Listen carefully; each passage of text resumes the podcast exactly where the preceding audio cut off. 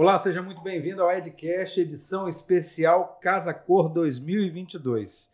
A gente está aqui no estúdio da Fornexus, agência especializada em gravação de podcasts, que está na Casa Cor deste ano.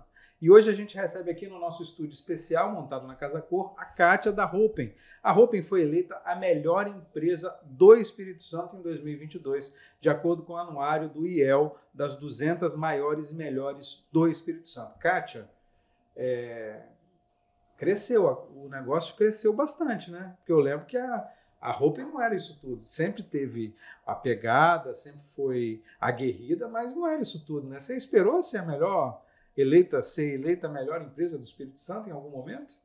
Eu vou responder em dois pedaços. Vamos tá? lá. Quando você conheceu a gente, acho que a gente tinha cinco pessoas, né? Isso. Eu de série mais três pessoas. E É. a gente já era metido, né? Já queria ir pra mídia, fazer programa com vocês. Pois é. Eu acho verdade. que a gente já tinha uma mente, a gente sempre teve uma mente grande, mas não mente grande de, de grande, de grandeza, mas grande de pensar fora da caixa. e não de querer- mitideza, não de é, mitideza. não- É, não de mitideza, né? Acho que é uma coisa que a gente quer, a gente se policia o tempo todo, que acho que isso a gente não pode Aham. a gente sempre teve esse querer, até porque a gente entende que se a gente conseguir alcançar alguns objetivos e ter um negócio maior do que a gente, a gente pode ser fonte de inspiração para mulheres e a gente pode também ter qualidade de vida, que era o que a gente queria. Ter um negócio que crescesse, mantendo qualidade de vida para todo mundo. Eu trabalho muito, pra, É isso que eu ia te perguntar, você tem? quase que eu falei uma palavra. Não, aqui. pode falar, fica à vontade. Aqui você pode falar o que você quiser. Você trabalha muito pra caralho. Não. Assim, não é, não é que, que eu não tenho qualidade de vida. É porque a minha qualidade de vida é estar envolvida com o trabalho, porque eu gosto. Aham. Eu acho que eu gosto mais de trabalho do que de sexo. Meu marido fica bravo comigo. Mas assim, é porque eu não sei explicar isso- essa paixão que eu tenho. Minha sócia brinca que ela não, ela gosta mais de sexo do que de trabalho.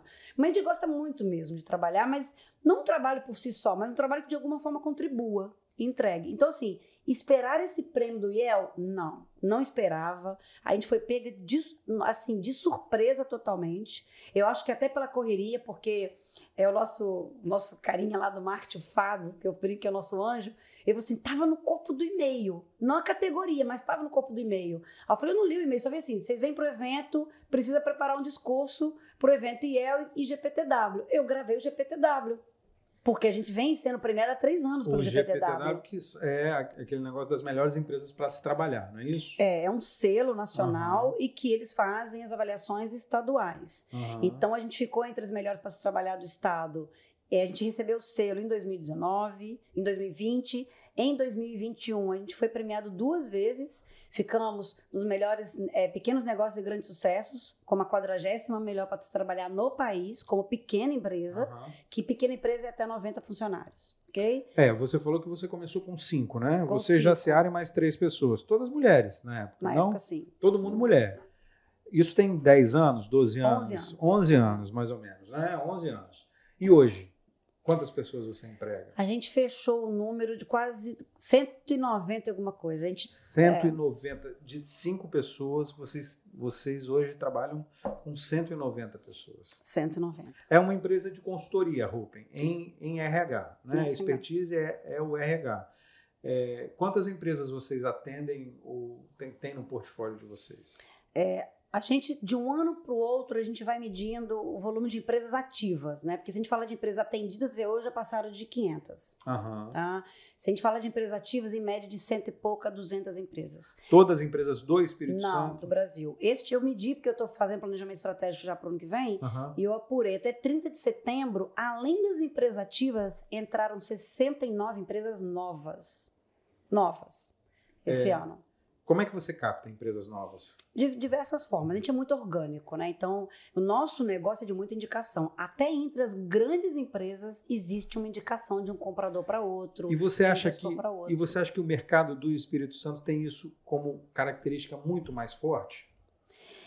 Essa Assim, coisa da indicação? o mercado do Espírito Santo tem essa coisa do relacionamento, da É. indicação. A roupa só nasceu por conta do relacionamento. Por quê? Porque Conta essa história. é, eu, eu tinha trabalhado 11 anos antes na Sênior. Aham. né? E eu saí de lá como diretora executiva. E eu era o front de todas as negociações e vendas da Era você que Sênior. estava à frente. Eu que estava à frente. Então eu conhecia todas as empresas do Espírito Santo, ou pelo menos a maioria. Aham. E a Jaciara era diretora de operação de uma empresa de BPO e que geria contratos junto à Vale.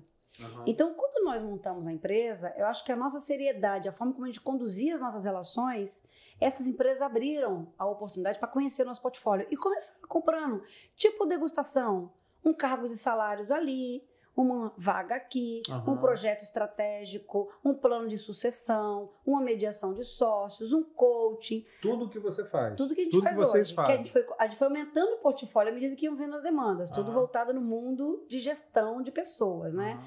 É, a gente logo ganhou um contrato no ano seguinte com a Vale de TID. Então a gente passou. O que, que é TID? TID é treinamento e desenvolvimento, desculpa. E a gente passou o primeiro ano junto com, com a Vale entregando muitos treinamentos. Acho que por um ano e meio a gente desenvolveu mais de 5 mil pessoas. Só com a Vale. Uhum. Né? Então, é, isso foi muito bom, porque o começo do negócio acelerou. Porque uma marca como a Vale também se acelerou. Porque é, é uma, uma, marca exigente. Ex né? Além de ser exigente, é uma marca de muita expressão aqui no Espírito Santo. De muita expressão. E por conta disso, todo o ecossistema. Então, clientes, empresas que viam a gente atuando, recebia indicação, perguntava da gente para um gestor, para outro. Tem uma empresa que a gente é muito grata, que é a Calçados Pimpolho, uhum. que é uma empresa de mais de 50 anos aqui. Uhum. É, a gente assumiu uma estruturação de RH com eles. Logo no começo, a nossa primeira funcionária foi exatamente para ficar dentro do projeto com eles. Uhum. É, a gente ficou quase um ano com eles, desenvolvendo vários projetos de RH. É, foi um cliente que acreditou na gente, mesmo ele foi o primeiro cliente. O segundo cliente foi a Zuki, Granito Zuki, que eu sou eternamente grata ao Leonardo Pellegrini, ao Totagiba, uhum. que por me conhecer, ainda brincaram, eu não conheço a sócia, mas eu te conheço. Falei assim, se não entregar direito, eu não cobro começando o um negócio, com quanto pagar, mas a gente é. agia assim. E aí eles abriram a porta para o mundo do granito, porque aí outras empresas, por, pela Zuc ser uma empresa de referência e por fazer boas escolhas dos seus fornecedores, na sequência a gente foi entregando um monte de cargo de salários, projetos de recrutamento e seleção. Que é uma área também muito pujante no Que era Santo, uma área, né? é, e é até hoje, né? É. E assim, tinha uma época, teve uma época eu acho que em 2012 para 2013 ali, a gente tinha três anos de empresa, ainda muito pequena, é. tinha um problema grande no setor de granito, que era vendedor internacional para granito. Disso, eu lembro disso. E a gente fez. E vocês fizeram cursos de vendedor fizemos internacional. Fizemos um programa, Exatamente. mobilizamos várias empresas, Isso. Pelegrino, Mateus, é, diversos clientes juntaram com a gente, eles foram, eles deram as aulas técnicas. Olha que legal, várias empresas concorrentes juntas, juntas formando mão de obra. Uhum. É, eu falei, cara, a gente não é só uma empresa de RH e consultoria, a gente é uma empresa que pode conectar, fazer elo entre outras empresas. Até hoje tem negócios hoje que a gente junta, apresenta um executivo que quer investir num segmento diferente, é ou um investidor do... no outro negócio. Então a Rupen é mais do que RH, é uma empresa de que faz o relacionamento também? É, eu brinco que a gente, o nosso negócio é consultoria, é RH, mas a, a Rupen é uma empresa de gestão e de negócios. Uhum. Eu falo que assim, a gente entrega RH, e isso é muito bom, porque por muitos anos, e eu venho do RH há muitos anos, porque eu vendia soluções de RH na Sênior para empresa de RH. Uhum. Por muito tempo, eu acho que eu não vou falar do Espírito Santo, do Brasil de forma geral. O RH sempre é ou investe o necessário, tipo um seguro, o mal necessário, uhum. investe só o que precisa, aquilo que está dando problema, ou que está me dando prejuízo, ou que vai me dar problema trabalhista. É, e pelos empresários é visto como, de forma geral, por muito tempo, como se o RH abraça a árvore né? O RH romântico, o RH dá presentinho. Não. Passa a é, mão na cabeça. A parte de abraçar a árvore, passar a mão e dar presentinho é parte de estratégias, às vezes, que pode estar muito, né? Mais do que precisa, uhum. ou aquém do que precisa. Mas isso faz parte de estratégia. Mas a gente, eu acho que a gente queria trazer também um olhar, sabe assim, RH, ele pode abraçar a árvore dando resultado para o negócio. O RH é estratégico.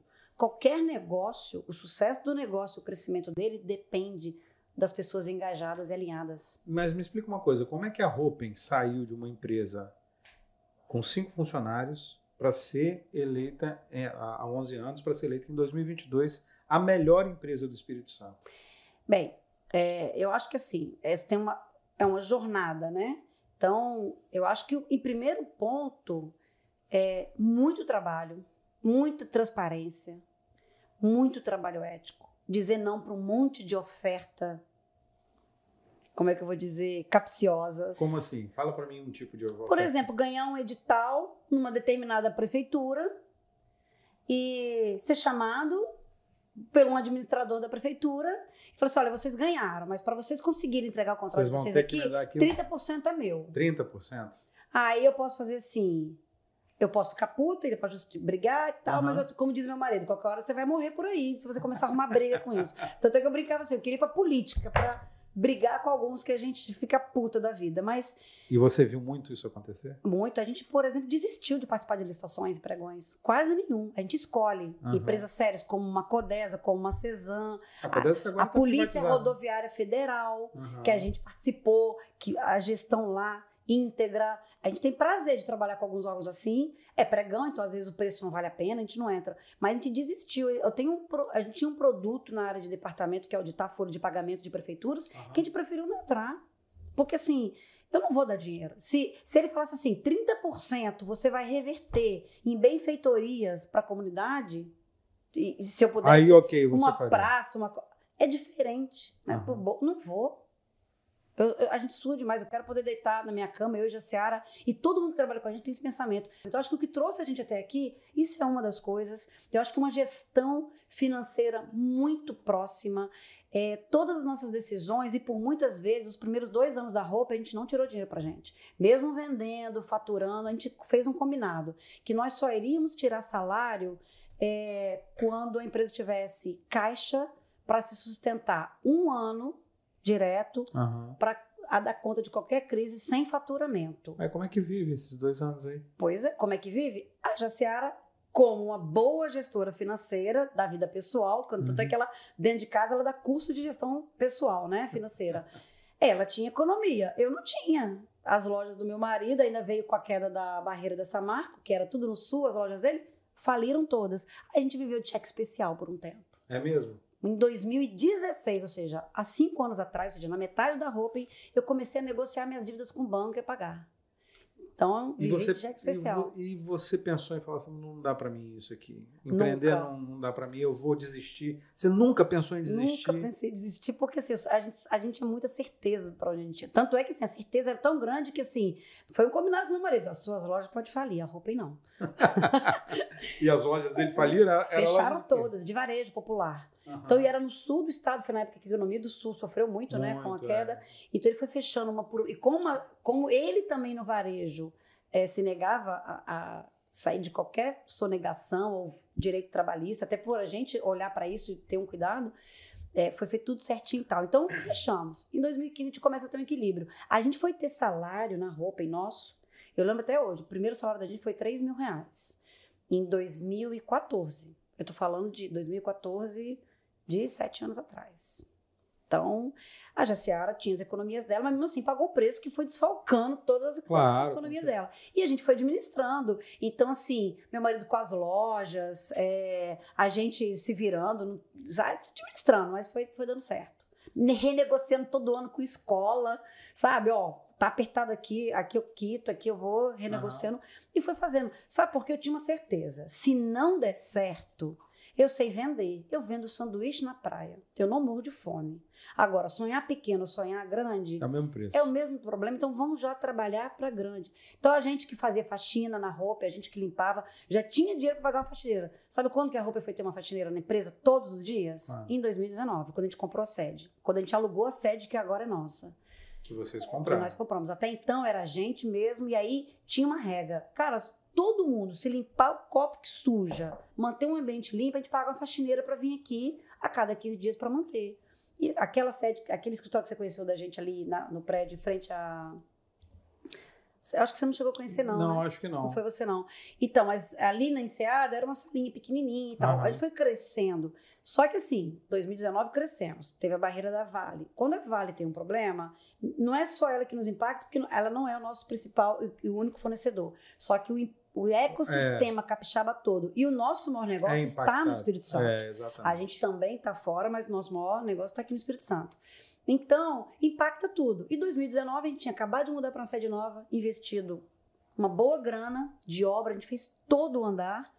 E aí, a gente falou, e agora? A gente aluga sala, faz co-work em Em 2019. 2019. Aí a gente começou a se reequilibrar Veio em 2020. 2020 Pandemia. pandemia. Em 2020, A gente, em 2019, a gente fechou o ano com faturamento de 4 milhões e pouco, se eu não me, não estou com os números absolutos. Em 2020, é, na pandemia, tinha acabado de chegar do Vale do Silício, que a gente foi fazer uma imersão lá.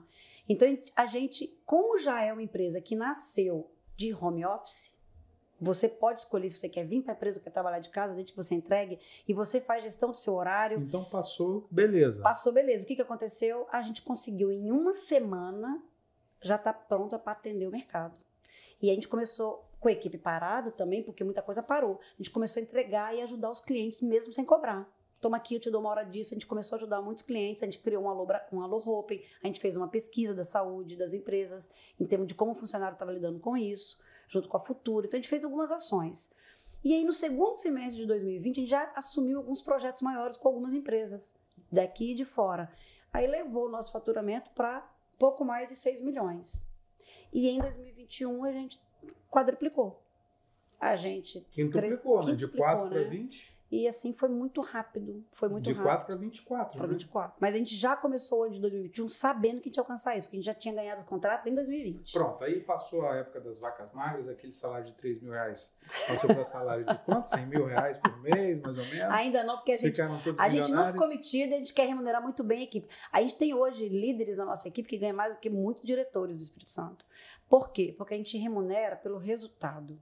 Uhum. Então, a gente não quer ganhar dinheiro só para gente.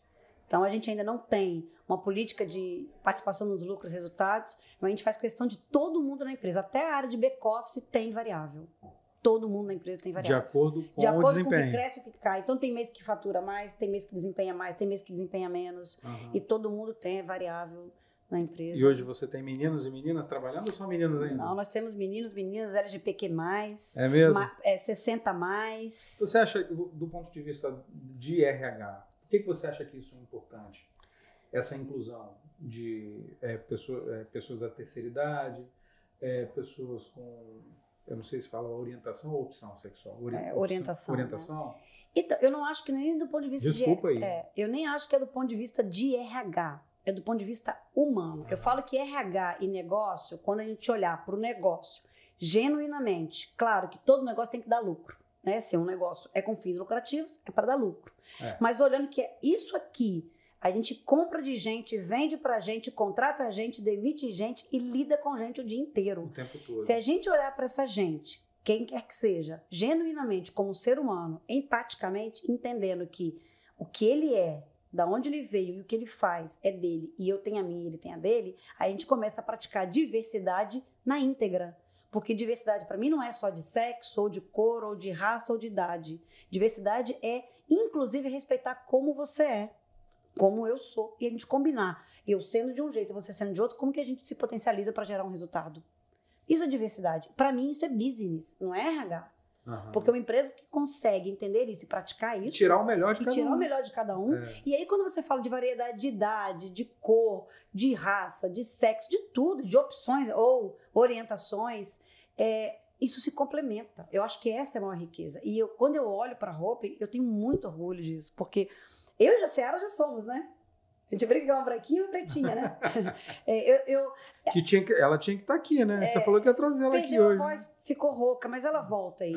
É. é a gente tem, é, eu sou mais, é, como é que diz assim? A gente tem isso muito bem definido, que a gente quer poder, não pisar em ovos. Então, antes da brincadeira do mimimi, a nossa, a nosso lema na empresa era uma mulher empoderada de salto alto escrito sem mimimi.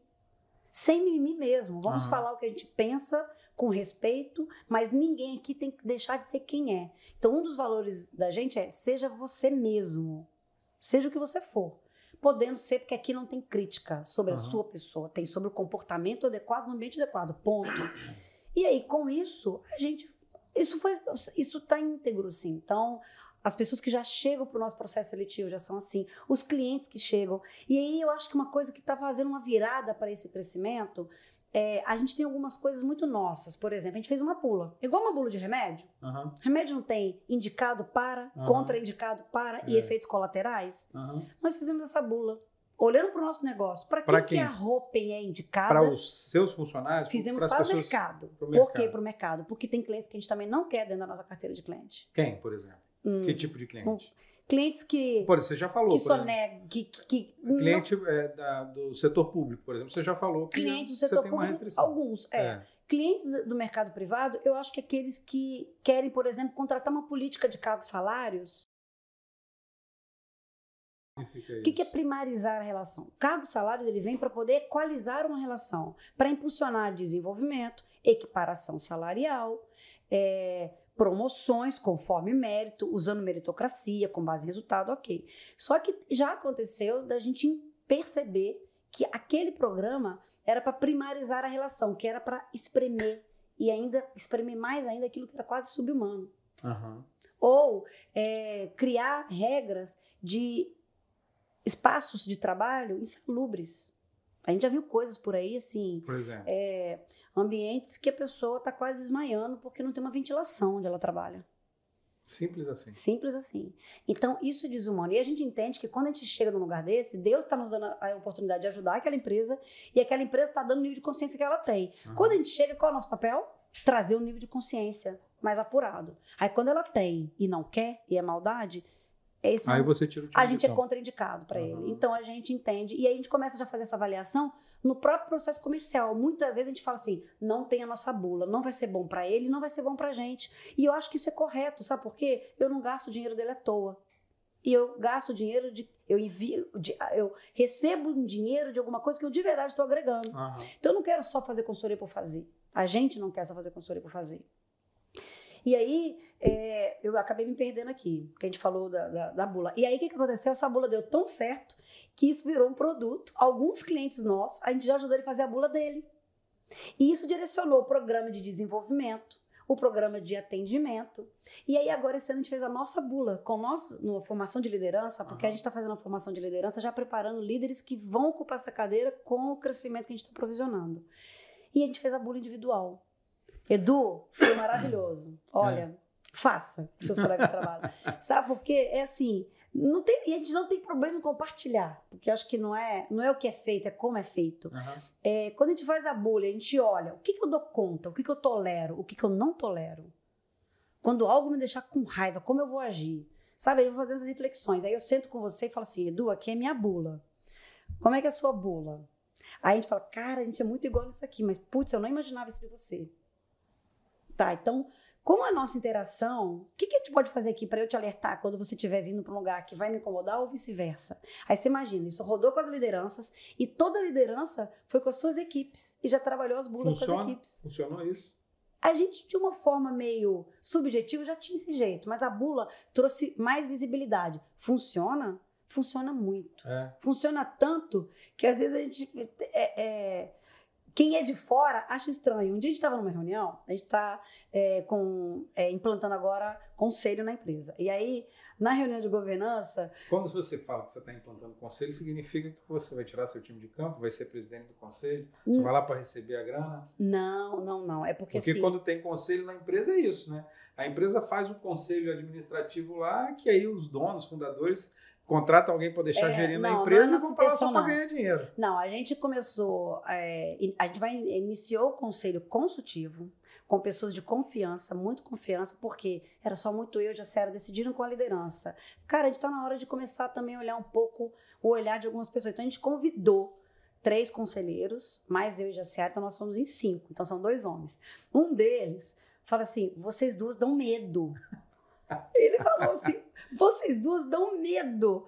É, eu já imaginava que vocês eram aceleradas, pensamento crítico, e- mas, mas não é Vocês isso. foram, né? Mas sabe o que? Eu acho que porque você perguntou se a bula dá certo, não é que a gente dá medo, é porque eu acho que isso funciona tão já naturalmente que pare... quem é de fora acha que às vezes o jeito, a Não, entonação. mas mulher, assusta. tam- a mulher também, quando tem esse nível de decisão e esse nível de, de movimentação para o trabalho, assusta também, né? É, é. A gente até a gente vem até reposicionando isso, sabe por quê? Até muito tempo atrás a gente era hum, a gente ficava feliz quando alguém falava assim, cara, vocês são foda, hein? É. Parece homem. E eu achava isso lindo, né? Aham. Eu já, cara, sim, mas não é lindo porque parece homem, mas é que para você ser uma executiva boa, competente, de raciocínio rápido, parece homem. Por que tem que ser homem? É. Ou as pessoas falam assim, você é muito homem, só porque eu sou objetiva? Só porque eu decido rápido? Só porque eu tomo decisão? Por que, que a tomada de decisão tem que ser de um homem, né? E aí. É porque as pessoas tempo, normalmente associam, por exemplo, sentimentos da mulher, né? É... E eu sou totalmente emocional, gente. Eu choro até com propaganda de margarina. mas não quer dizer que eu não. Não, mas posso... suas decisões são firmes, são seguras, são sempre seguras, são sempre baseadas. Você toma decisões rápido de forma rápida. A Jaciara é assim também. Também. Ela também Mais tem que esse eu perfil. ainda, bicha. É, então, é. Ele, ele, vocês têm um perfil muito técnico, que é normalmente atribuído a executivos homens, é. né? É. Normalmente é. E aí, isso era muito engraçado. Até que chegou uma época que a minha filha falou assim: por que, que você tem que ser boa como homem? Por que você não pode ser foda como mulher que você é? E aí eu falei, aí eu falei, já. Aí caiu a ficha ficha. Eu falei, não, não para, para. Porque eu falava até um tempo atrás assim: a gente bota o pinto na mesa e decide. bota o pau na mesa? Pô, eu não tenho pau na mesa, por que, que eu falo isso? Você já parou pra pensar? Assim? E aí, aí, o, o, aí o Fábio lá do marketing uma vez falou assim: já tem, tem um podcast chamado Mamilos, uhum, de algumas conheço, mulheres. Conheço, super traz vários temas é. e tal. E aí você assiste lá. Você tem que parar de falar de bota o pinto na mesa, o pau na mesa e fala assim eu boto os mamilos na mesa e decido. Mas você vê que é tão a nossa linguagem. Mas o que, que acontece? E eu trago muito esse olhar. A gente, a gente vem de uma relação criada de. Por exemplo, agora, tem muitas coisas que você tem que ter cuidado para falar. Você pode estar ofendendo, né? Eu recebi um dicionário agora de palavras que a gente não pode falar. É, você falou de LGBTQIA, por exemplo, é, é um universo. Eu, por exemplo, não conheço, as pessoas não conhecem direito. E, e, eu trabalhei com uma pessoa que tinha feito um, um trabalho de o trabalho de conclusão de curso era sobre isso e, e sobre e, e, aí a gente trabalhou junto na falar, a gente né? trabalhou junto na redação e aí a gente escreveu alguma coisa quando estava relacionado a isso falou não posso escrever isso eu falei não isso não pode aí assim não pode escrever tem que escrever de outro é. jeito não sei o que e tal é difícil isso, é, né? Eu sou ignorante nesses estudos. Aham. E assim, eu tenho, eu, eu recebi o dicionário, eu tô com medo de entender porque eu acho que eu vou perder a minha essência de ser espontânea, de papo reto, porque eu não tenho papo na língua. E eu acho que quando eu começar a ficar, pô, mas isso pode machucar, então eu vou ter que ter um cuidado. Então a gente já, eu acho que a gente vai ter que buscar o equilíbrio do uhum. que, que você pode ou não pode falar, do que, que tem que ter cuidado.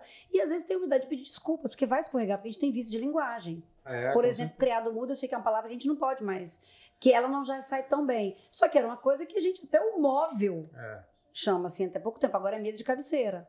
Mas por quê? Porque a gente cresceu com algumas linguagens.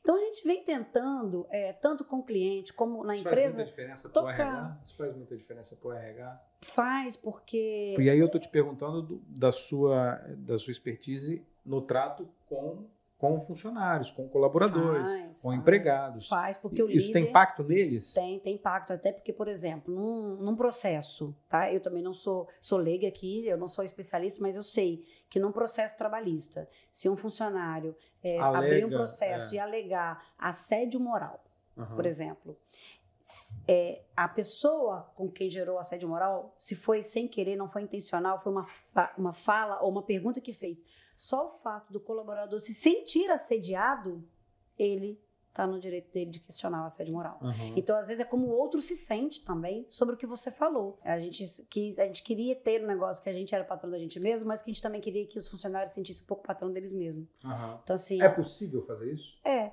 Tem área, mas assim, que tem... Mas, assim, todo mundo hoje na empresa tem uma liberdade de decidir, cara, hoje eu, hoje eu não estou bem. Eu vou...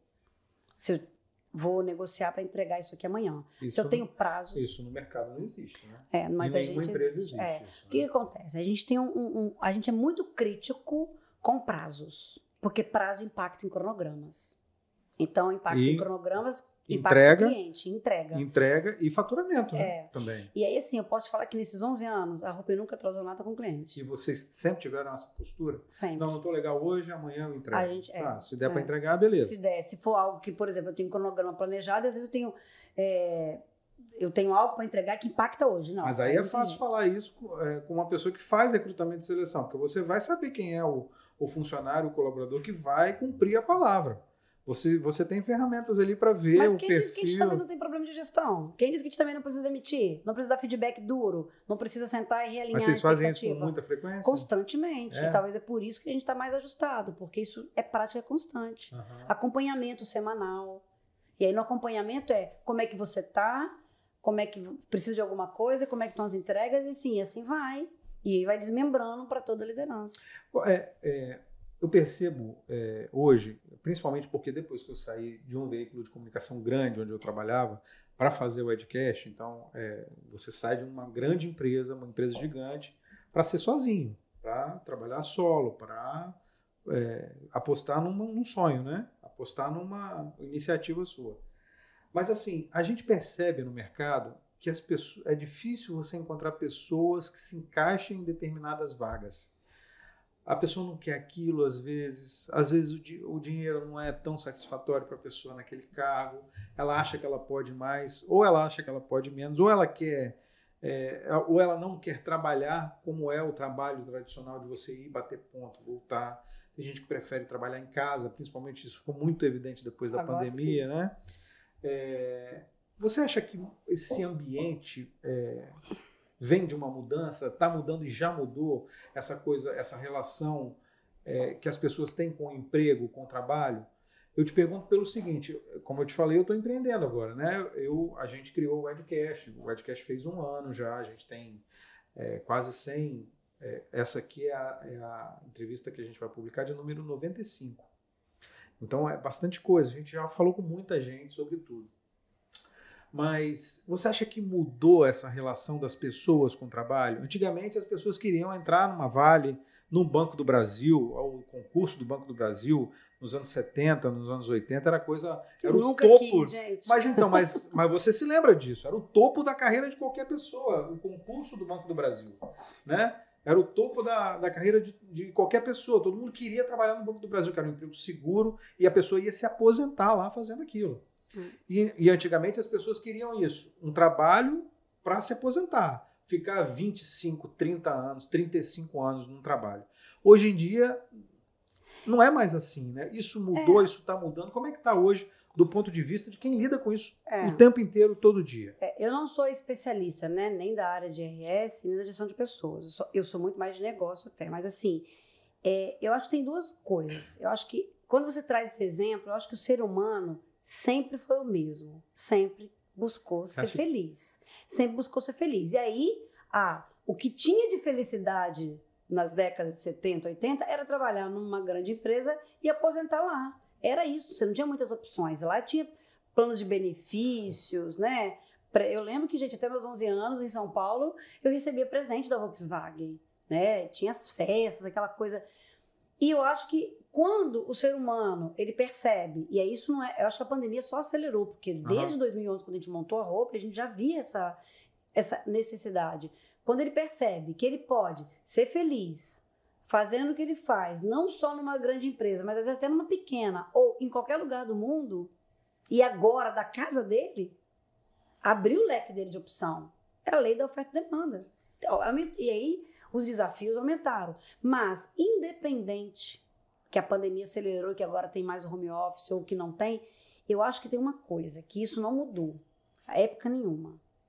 Toda empresa, quando tem que trazer alguém para dentro da sua empresa, se para a empresa está claro o que ela quer para ela e o comportamento que ela quer na empresa dela, que o pessoal fala valores, cultura, uhum. mas o que é valor e cultura? É a soma daquelas pessoas como elas conduzem as coisas, uhum. né? Como elas agem comportamentalmente, como elas direcionam. Então aqueles valores que a gente na década de 80 era tudo pregado na parede, é. ele pode ser aquilo ali, mas na verdade o valor, a cultura é aquilo conforme acontece no dia a dia do negócio, uhum. né? As escolhas, a conduta. Então, se eu puder dar uma dica é Sempre que você estiver contratando alguém, seja você pequeno ou grande, seja você médio, seja você o líder ou RH, é, olha para essa pessoa como que ela lida com as coisas? E aí tem ferramentas, tem teste, tem conversa. Nada melhor do que uma boa conversa. É, o jeito que ela conduziu até todos os trabalhos dela anteriores, como ela lida com a vida dela, o tipo de vida que ela que ela tem, o que, que ela quer para a vida dela, como ela toma decisão, aqueles valores dela, alinhe muito bem para onde ela está vindo, o que, que a empresa vai querer dela, dê a opção dela querer avançar no processo seletivo é, sabendo exatamente o que, que espera ela.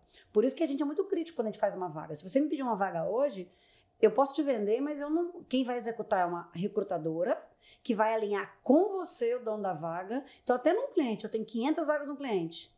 A, cada vaga que eu entrego tem alinhamento com cada líder que vai receber o funcionário para trabalhar. Uhum. Não é só o RH, é o dono da vaga. Por quê? Porque quando eu entendo com você o que você quer, eu também estou entendendo um pouco do seu perfil. Quando eu estou contratando, eu já sei o quanto que este perfil vai dar certo com o seu.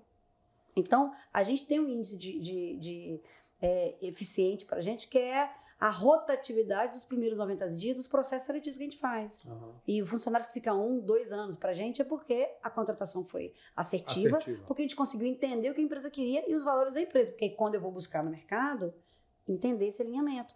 Até hoje, às vezes, fala assim, para esta vaga tem que ser assim, tem que ser assado. Até hoje. E ó, independente se o cliente é grande ou pequeno, sempre alguém senta com o cliente para entender. Esses dias um cliente nosso do varejo estava precisando contratar é, uma vaga específica. Eu parei, era uma vaga muito complexa, eu parei gerente da área, disse, eu preciso que você senta com ele para entender. Alinhar a expectativa de remuneração, alinhar a expectativa se vai ter no mercado, se vai ter que buscar fora. Se as empresas tomarem esse cuidado com o processo, ela atende. Agora sim, tem alguns desafios. Vamos dizer uma empresa de 10 mil funcionários. Vamos falar de varejo. Loja, shopping, supermercado. O volume é muito grande, né? E aí você tem que fazer outras ações que cheguem lá na ponta para que cada vez mais é, os valores e a cultura elas desmembrem de alguma forma. Por quê? Quando você vai numa loja, que é uma franquia ou com uma marca igual, você percebe a diferença do atendimento. Por quê? Uma loja tem uma cultura daquele líder, daquele time, como eles se ajeitaram lá. Você vai para outra, tem um jeito. Uhum. Quando você vê que está tudo muito igual atendimento, modelo, é porque a empresa está conseguindo desmembrar melhor essa cultura e as práticas dela. Uhum. Agora é um desafio gigante. né? Você está falando do ponto de vista da empresa e do ponto de vista da pessoa, da, da mão de obra. Como é que a, como é que a pessoa se prepara para conseguir uma vaga? A mesma coisa, assim, eu acho que quando eu, enquanto profissional, e aí eu falo isso porque eu só sou empresária há 11 anos, Aham. ou seja, até meus 38 anos, eu trabalho. Ah, fui empreendedora lá quando eu era jovem, porque eu sempre tive essa, essa coisa, mas eu trabalhei por mais de 15 anos empregada. Trabalhei com plano de saúde, depois fui trabalhar com tecnologia. Vendendo plano de saúde. Vende- Ah, o meu primeiro emprego foi no Bandes, estagiária. Aham. E como eu me preparei? E Uma ninguém empresa me ensinou. Uma empresa pública. né? Pública. É. Eu fui estagiar, cheguei de Minas com a cara e coragem, numa entrevista. e falei- Nesta época eu era muito novinha, 16 anos. Eu falei: olha, eu não sei, mas eu tenho atitude para aprender. O que vocês 16 me já? É, eu falei desse jeito, eu lembro como se fosse hoje.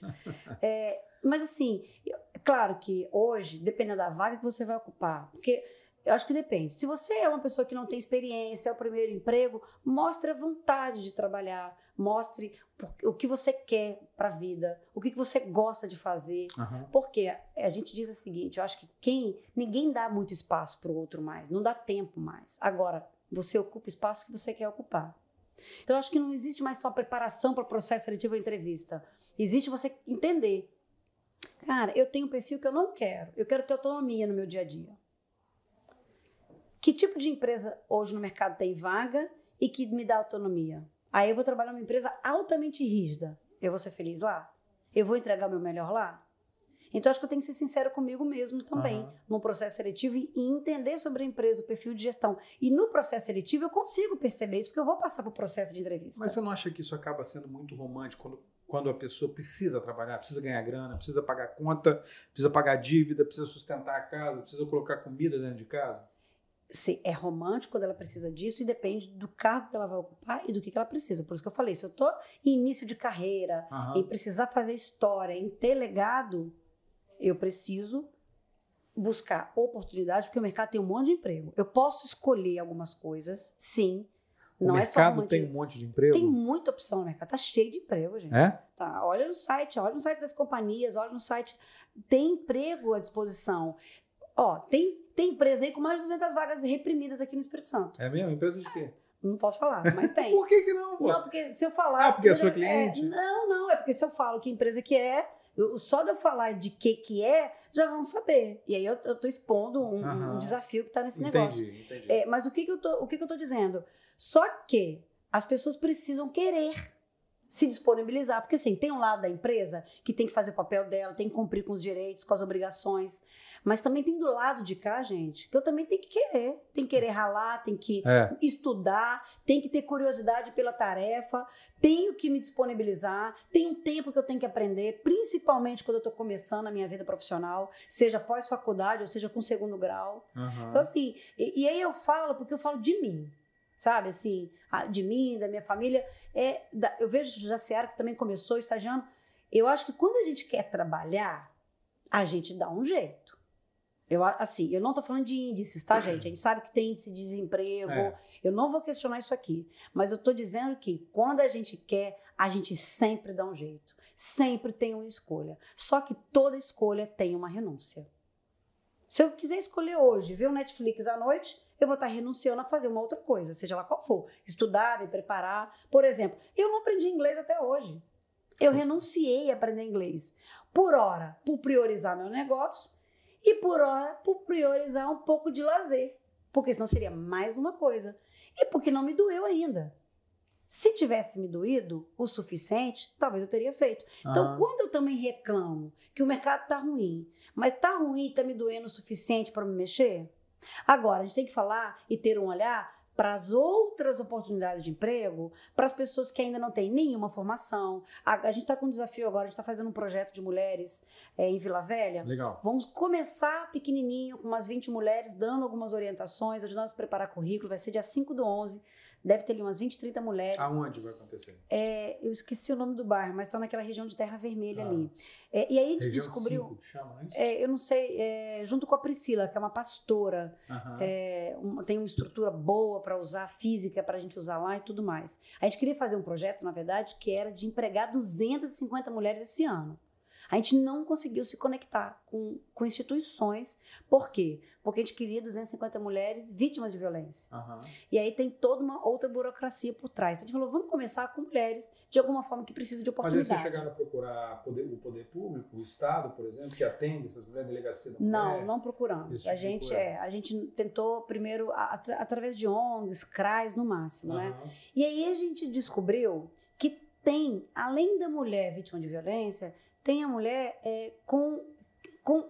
Não é vítima de violência, porque quando a gente fala violência não é só física, tá, gente? É emocional também, Tem psicológica. várias violências. tem né? várias. Várias violências. Mas de, de com falta de oportunidade. Ou, por exemplo, descobriram que tem mulheres que não têm nem ainda alfabetizada. Aham. E aí, até participar de um processo seletivo mínimo hoje, Não consegue. ela precisa ter um currículo. É.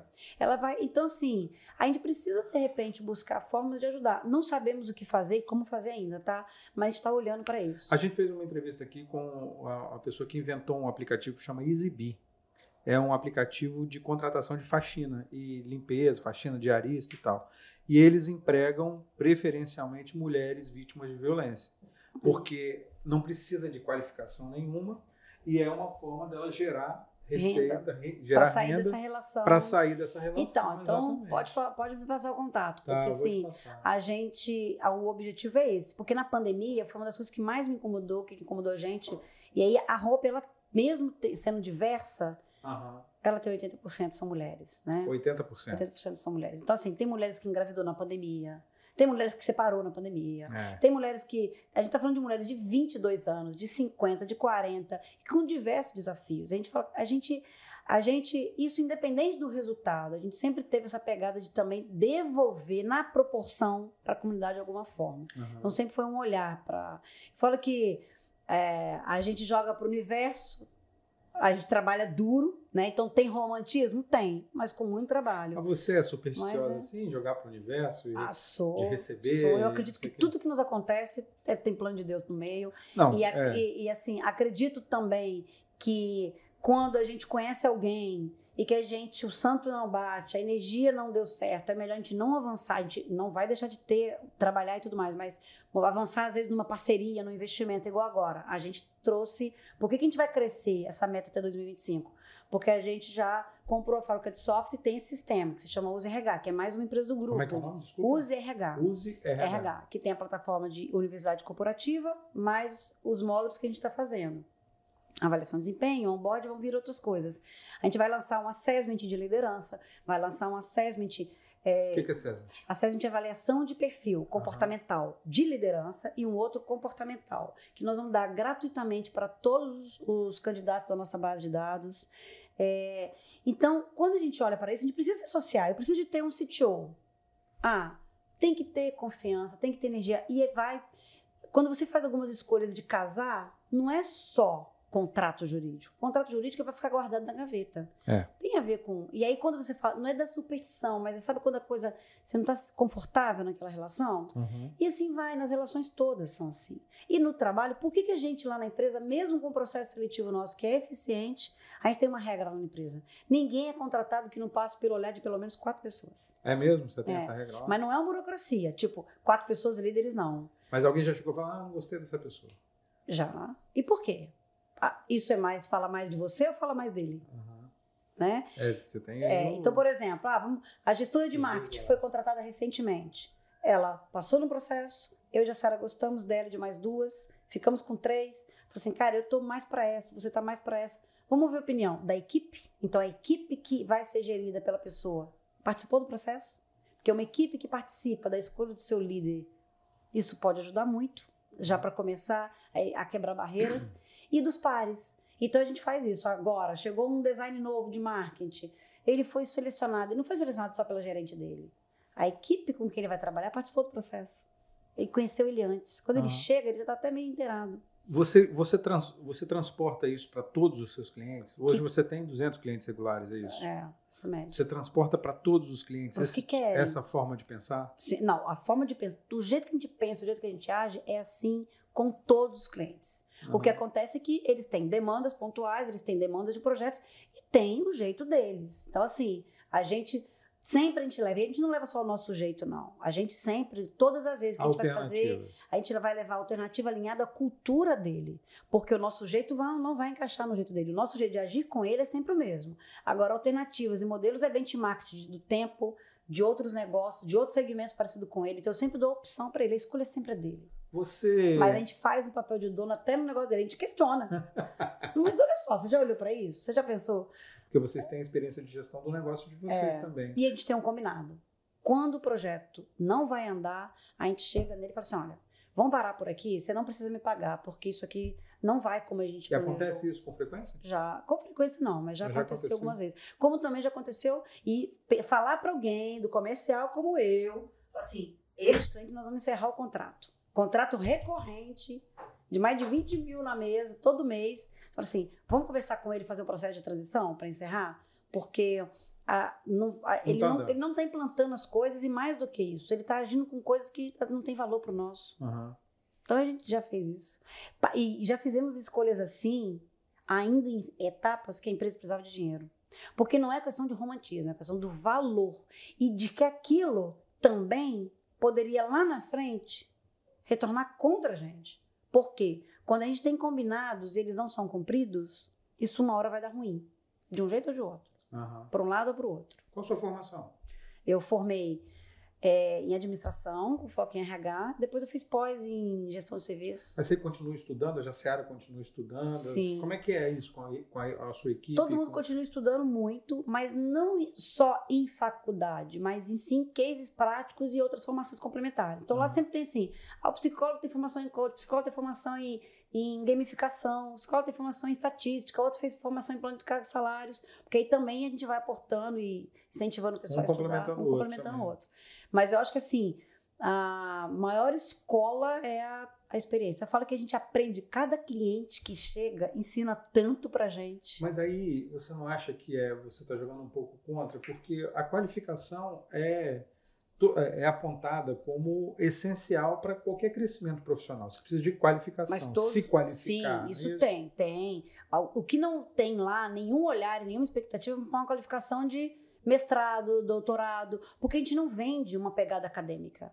A gente vende uma, uma pegada prática. E hoje, entre. Porque assim, o esforço para um doutorado e mestrado do nosso time hoje, a não ser que ele queira, se ele quiser, a gente não vai é, nunca ser uhum, contra, uhum. mas a gente não impulsiona isso hoje, porque tem tanta coisa que a gente precisa atualizar, o mercado é muito corrido. Você imagina, olha só, nesses dois anos, o quanto que todo time precisou se, se atualizar, sendo que RH discute legislação trabalhista, direito do trabalho. Mudou a legislação Então, trabalhista, você né? imagina se eles tiverem que ainda ir para cadeira, para sala de aula, com mais esse monte de coisa que eles têm que estudar e atualizar. Por quê?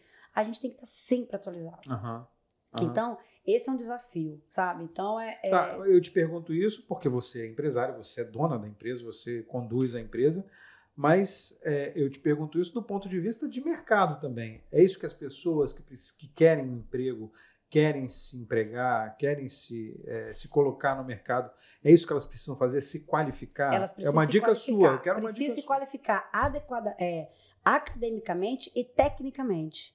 A- a- academicamente na área que ela quer ir. Aham. Então, assim, é, e praticamente, porque também um profissional hoje que chega aos 30 anos de idade, com faculdade, pós-graduação, não sei o quê, e não vivenciou a prática, ele tem um desafio enorme. E aí ele precisa ele está atrás na corrida por uma vaga, num emprego, Tá, numa colocação. estar atrás, porque ele precisa. Então, assim, cara, trabalha. Se você pode só estudar, pega um pedaço desse tempo de só estudo e trabalha nem que seja de graça, para ganhar prática, para ganhar couro, sabe? Porque é no trabalho que você leva esporro, que você. Esporro no modo de, de- de dizer, tá? Sim, que você ouve, que você dá feedback, você. É no trabalho Você que você vive, aprende. né? Que você vive. né? É, então não adianta só academicamente, tem que ser as duas coisas. E hoje estou para te falar que se você puder, principalmente quem está iniciando e planejando a sua carreira, Aham. puder mesclar com formações técnicas Vai fazer diferença. alinhado ao que você gosta, tem perfil. A gente fez por muitos anos, cobrando do mercado para muitas empresas, para os filhos dos funcionários de empresas, isso nasceu, é, eu tem uns 10 anos já, que foi um jogo de carreira. Então a gente pegava os jovens para jogar o jogo de carreira e ali eles terem um pouco mais de noção do que, que faz sentido para eles. De uma forma lúdica, eles vão chegando a algumas áreas que Olha, fazem agora sentido. com uma, com uma Tem- empresa de software dá para É. Então, assim, um, nosso, um game, não? mas nós vamos. E a nossa intenção é que isso pode se tornar público para a comunidade. Porque uma escola pública que está lá com a turminha, chegando no segundo ano agora, poder jogar isso e esse jovem poder interagir e poder Descobrir, direcionar um né? pouco mais. Você imagina se esse jovem daqui a pouco ele não vou para uma faculdade ou para um curso técnico, faça a faculdade depois. Qual o problema? Ele dali Aham. já vai conseguir emprego. E aí, quando a gente fala das pessoas que precisam gerar renda, um curso técnico mais rápido faz ele já se colocar e conseguir, às vezes, uma renda para ele fazer a faculdade dele depois. Aham. Então, acho que é, é, não é desmerecendo uma coisa nem merecendo outra. Tudo depende do que, que é, o que vai ser a vida. E hoje, a gente pode fazer vários investimentos, a gente pode estudar a vida inteira. Eu posso, ó, eu tenho uma tia que foi para a faculdade com 50 anos, ela foi freira. Ela foi freira, fundou o Agostiniano, ali Aham. no centro de Vitória da. Unilci, psicóloga, mas por quê? Aos 50 anos ela saiu do convento, foi para uma faculdade aos 50 anos, aos 56 ela era uma psicóloga. Eu até brincava que era uma psicóloga com experiência ainda freira, né? E trabalhou até os 80. E era a principal fonte de renda dela. Aham. Então, assim, a- se isso nos anos 80 já foi possível, era. Agora com Agora, ensino à distância, com todas as. as Então, eu acho que não. Eu acho que assim. é, não sou eu aqui que vou dar essas dicas, mas na internet tem muita dica boa. Tem o blog da Hopen, é, que tem várias dicas para o candidato. Aham. É, e tem outros tantos é, conteúdos na internet hoje. Legal. Agora, a gente tem que ter senso crítico, né? Não pegar uma única informação como uma única verdade e tomar pra gente. É isso que a gente tem visto. A gente aí precisa desenvolver né? senso crítico, de Ah. questionar, de duvidar, de comparar Isso. e de tomar decisão. Onde é que a roupa vai chegar? Olha, independente dos números, que eu gosto muito assim, não são só os números financeiros. A Hopen vai chegar numa empresa que ela já é humana e diversa, podendo ser exemplo para muitas outras, que elas podem ser sim romântica no quesito, olhar para o ser humano genuinamente e ter um negócio altamente lucrativo. E poder impactar positivamente a sociedade, porque eu acho que os nossos números, a gente está com números aqui financeiros, mas os nossos números é, e eu posso te falar isso num outro podcast, os nossos números de pessoas e famílias já impactadas nesses 11 anos foram muitos. Eu acho que isso nos orgulha mais do que o número financeiro. Resultado Porque eu acho que o número financeiro é consequência. Né? Então a gente quer chegar numa empresa é que bom. Mas a gente é bom chegar. você ver Claro, dinheiro, claro. dinheiro Entrando, né? podendo fazer projetos, investir em tecnologia, investir em dados, investir no jogo de carreira que vai para a comunidade, poder fazer um projeto de mulheres, poder, igual no passado, quando a gente fez 10 anos, a gente pegou um valor, acho que foi um valor proporcional ao número de projetos que a gente entregou e reverteu tudo em cesta básica. Então, assim, mas a gente não faz propaganda disso, a gente não gosta de fazer propaganda disso. A gente não quer fazer marketing social. A gente quer poder fazer o social por conta do nosso resultado. E poder fazer social só não com resultado financeiro, mas o social quando a gente faz um recrutamento e seleção humanizado, quando a gente eleva o nível de consciência de uma empresa e ela começa a tomar práticas melhores na empresa, e ela colhe resultados para isso. Olha, das empresas que receberam o selo GPTW nos últimos três anos, mais da metade delas já foram atendidas por nós. Então, de alguma forma, a gente também contribuiu Aham. para essas vidas que acabam sendo impactadas pelas melhores práticas. E você vai aposentar quando? Aposentar jamais. eu costumo dizer que eu quero aposentar aos 50, aposentar assim, de estar no- na operação da empresa, continuar pensando no negócio da empresa, mas eu, eu não vou falar isso não. Fala. Não, não, não. Agora já começou a falar. Não, porque tem algumas mulheres que eu conheço que a gente, quando se encontra, a gente fala que a gente ainda vai se juntar e vai pra política. Mas isso é uma coisa que eu acho que eu perco o casamento. Kátia, obrigado pela conversa, obrigado pelo papo. Sucesso, ainda mais sucesso para a Open. Tomara que cresça muito mais e que seja agora a, a média empresa, a melhor média empresa do Espírito Santo, depois seja a melhor grande empresa do Espírito Santo. Sucesso para você, para a Jaciara que não veio, que me deu o cano, mas Obrigada, tudo bem. obrigada. Eu acho assim, eu acho que se eu posso encerrar aqui com algum recado, quem ouvir, é, eu acho que para executivos que podem estar ouvindo, eu acho que o seu negócio pode dar resultado e pode cuidar das pessoas que estão ali envolvidas. E pessoas que pensam em empreender, é, ou mulheres que não acreditam em si, eu acho que a gente tem que acreditar mais na gente e trabalhar. Eu acho que tudo é possível se trabalhar duro, planejar, executar, executar mais do que planejar demais, porque assim, é- é, o nosso negócio, nosso país, a gente tem que planejar, mas tem que arregaçar a manga, botar a mão na massa e fazer. E fazer quando você tem que fazer, e deixar seu time fazer quando você tem time para fazer. É, mas nunca sentar num lugar de soberba e não. Ah, eu preciso de um secretário para isso, eu preciso de um diretor para aquilo, e às vezes o seu caixa não dá. E tem um monte de empresas de- é, é, apresentando um monte de head, head disso, head daquilo, head É. daquilo, e a empresa tem as seis pessoas com seis heads. Sabe, assim, eu acho que eu acho que quanto mais o nosso português, menos palavra em inglês, mais objetividade, melhor para todo mundo. Essa é a minha visão, a visão da Jaciara, aí eu falo em nome da- de nós duas, e é assim que a gente é na empresa com todo mundo. Legal, sucesso para você. Obrigada. Valeu.